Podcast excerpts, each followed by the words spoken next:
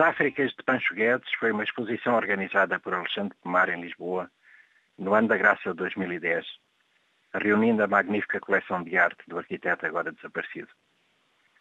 O desconhecido de nós todos, exceção feita ao círculo alargado dos que se interessam pelas coisas da África, da política à cultura, despedia-se discretamente, estando outra vez longe do seu natal, a Lisboa, onde, sem pedir licença, apareceu para o registro civil em 1925.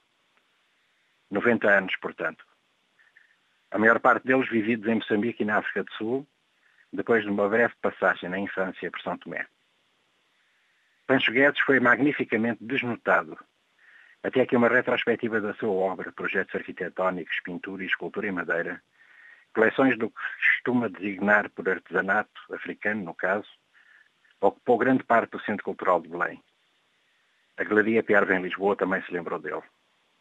Na Lourenço Marques, agora Maputo, onde desenvolveu grande parte da sua atividade e deixou marca, a deslembrança também foi grande, exceção para a iniciativa da ex-cônsul portuguesa em Maputo, Graça Gonçalves Pereira, que se atreveu de lembrar à cidade, com exposição, itinerário e catálogo, a obra originalíssima, deslocada, segundo os padrões convencionais, do autor do melhor património arquitetónico que a capital de Moçambique possui, esquece, por vezes maltrata, não vê e não sabe.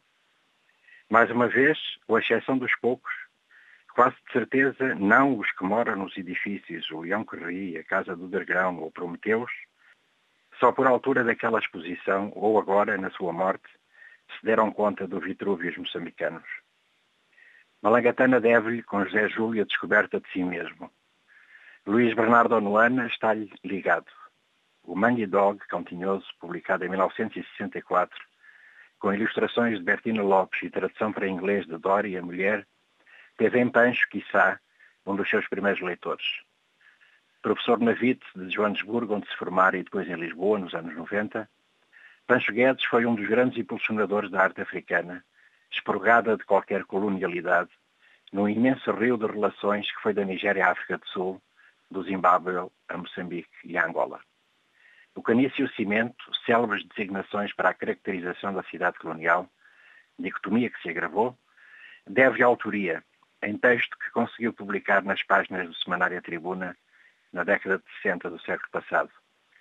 Controverso, atento, com simpatias pelo surrealismo, a aversão à projeção ortogonal, atento a toda a semiótica subjacente às mais diversas linguagens do fazer arte da parte esquecida, os africanos, congregando-os em ateliês, tertúlias, encontros, articulando com os grandes nomes da arte e da arquitetura da África e do mundo, Pancho Guedes foi uma das personalidades que abriram Moçambique à universalidade, dando-o também a conhecer através de si dos artistas que promoveu.